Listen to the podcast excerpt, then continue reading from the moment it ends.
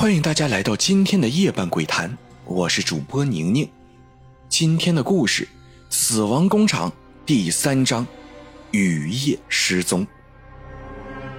就在吴秋江拿不定主意时，这天下午，厂长陈金贵和夫人沈兰来到了工厂。这次他俩带来了几大车的礼品，要给大家压压惊。因为最近发生的事儿让他们也很头疼。随即，陈金贵宣布，今天他要去省城签订一份合同，所以从今晚开始全场恢复加班。陈金贵话音刚落，大伙儿就抱怨起来：厂里发生的事儿还没平息，现在恢复加班，的确让人有些接受不了。陈金贵一番安慰后，大家也只能无奈地摇摇头。而吴秋江心里更不是滋味，厂里加班后，李福肯定不会轻易进场，那自己还如何抓住真凶？陈金贵讲完后就坐车去省城了，留下沈兰在财务室里理账，因为签订合同需要周转资金。夜幕快降临时，天突然阴沉下来。黑云滚滚是下雨前的征兆，果然入夜开始下起雨来，沙沙沙的声，像春蚕啃食桑叶。临近午夜，大家有些倦了，还有两个小时才下班。吴秋江也是一副无精打采的样子。时间一分一秒的过去，就在这时，从厂房外传出一声惊呼。大家听得真切，纷纷扔下手里的工作，冲出工厂。声音是从厂房北边的财务室传来的。大家冲到财务室时，车间管理员正在报警。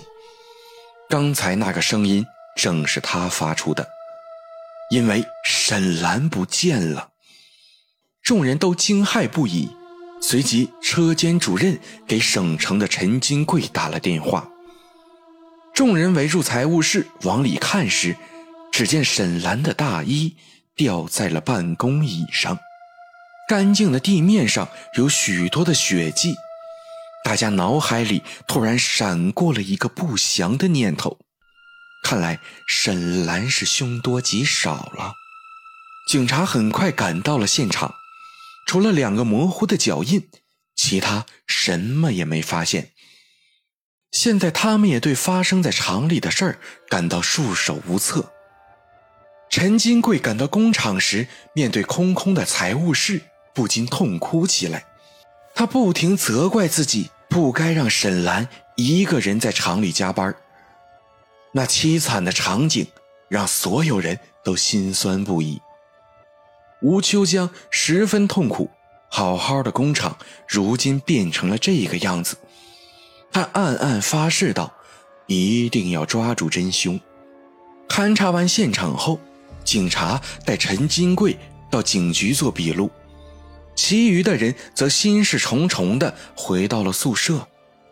吴秋江躺在床上苦思冥想：凶手如果是李福，他频频作案的动机到底是什么？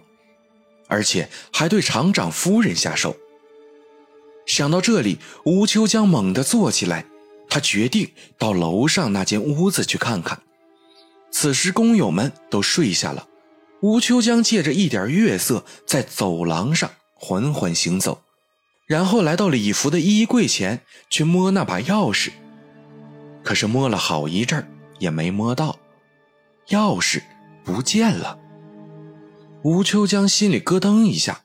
难道李福回来把钥匙取走了？他轻轻退出房间，站在楼梯上望。李福回来过，说不定现在正在那间屋子里。